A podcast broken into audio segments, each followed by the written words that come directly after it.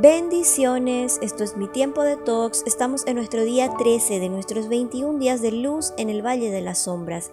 Salimos del camino de la sombra de muerte para atravesar por campos de verdes pastos donde podemos descansar y acogernos a la sombra del Todopoderoso. Atravesar por el Valle de Sombras supone transitar por los momentos más intensos de la vida, pero también por momentos de calma y reflexión. Mateo 5:4 dice, Bienaventurados los que lloran, porque ellos recibirán consolación. Bienaventurado según el diccionario Oxford quiere decir que es afortunado y muy feliz, que goza de la felicidad plena que es concedida por Dios. Pero ¿cómo es eso que soy muy feliz cuando lloro o cuando me quiebro? ¿Feliz cuando paso por el valle de las sombras? Bueno, aunque pasemos por el Valle de las Sombras, podemos disfrutar de la felicidad plena a pesar de las circunstancias.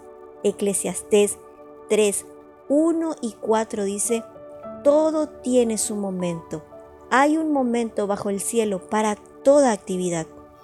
El momento en que se llora y el momento en que se ríe, el momento en que se sufre y el momento en que se goza. Descansar en aguas de reposo y relajarnos en verdes pastos constituyen un aliciente para el alma, pero si pretendemos transitar únicamente por estos dos senderos para alcanzar el gozo, ¿será que alguna vez lo alcanzaremos? No se puede crecer psíquica, emocional o espiritualmente en un transitar sin aflicciones y dificultades. Crecemos en el valle de las sombras. Allí se desarrollan nuestras verdaderas fortalezas y habilidades. Es allí que al caminar junto a Jesús aprendemos a ser humildes. Es allí donde aprendemos que el gozo no depende de las circunstancias correctas, sino de la actitud correcta.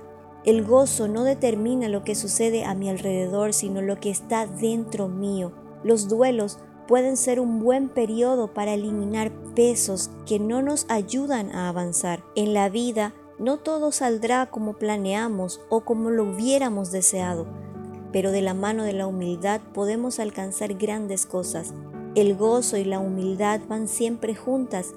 La humildad nos ayuda a ser honestas, a admitir nuestras debilidades e impotencias y nos ayuda a depender de Dios. Hagamos una pausa para respirar.